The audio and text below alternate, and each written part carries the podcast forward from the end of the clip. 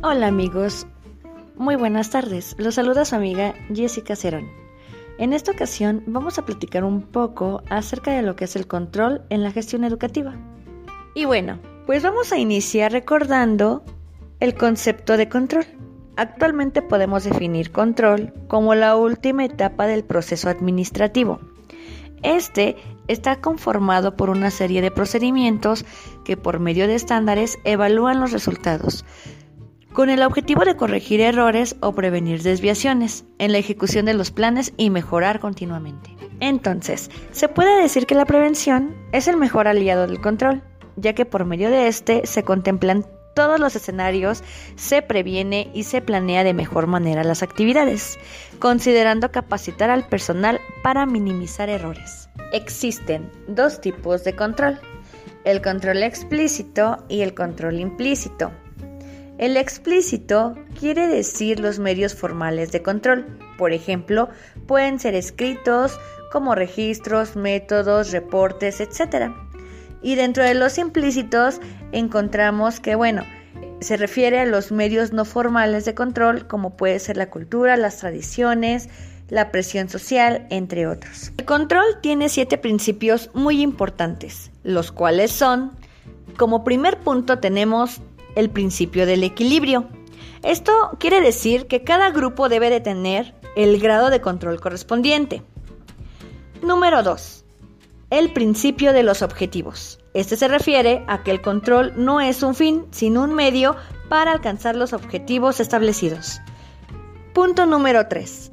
El principio de la oportunidad. El control, para que sea eficaz, debe de ser oportuno, es decir, debe aplicarse antes de que se efectúe el error, de tal manera que sea posible tomar medidas correctivas con anticipación. Punto número 4.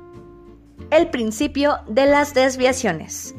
Todas las variaciones o desviaciones que se presentan en relación con los planes deben de ser analizados detalladamente, de tal manera que sea posible conocer las causas que lo originaron, a fin de tomar las medidas necesarias para evitarlas en un futuro.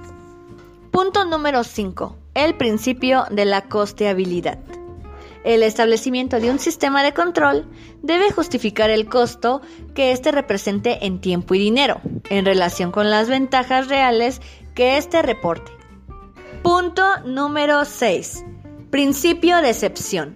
El control debe aplicarse preferentemente a las actividades excepcionales o representativas, a fin de reducir costos y tiempo, delimitando adecuadamente cuáles funciones estratégicas requieren de control.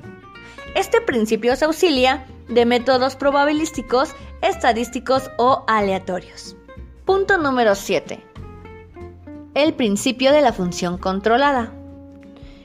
Esto quiere decir que la persona o función que realiza el control no debe involucrarse con la actividad a controlar, debe de ser imparcial. Y bueno amigos, pues el control también consta de cuatro factores muy importantes. Estos son cantidad, tiempo, costo y calidad. Y bueno, pues cuando hablamos de cantidad, tiempo y costo nos referimos eminentemente a factores cuantitativos, ya que el factor cantidad se aplica en las actividades en las que se maneja el volumen y es muy importante. A través del factor de tiempo se controlan las fechas programadas. El costo es utilizado como un indicador de eficiencia administrativa y calidad es el último factor y como su nombre lo dice, es cualitativo.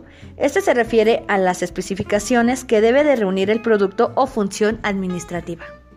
Y bueno amigos, como conclusión, debemos entender que el control es una de las etapas más importantes de la administración ya que bueno, aparte de cerrar todo este proceso, nos ayuda a evaluar, a medir, a detener y a prever las desviaciones, así como tomar las medidas correctivas para que nuestro plan salga perfecto o para mejorar planes futuros.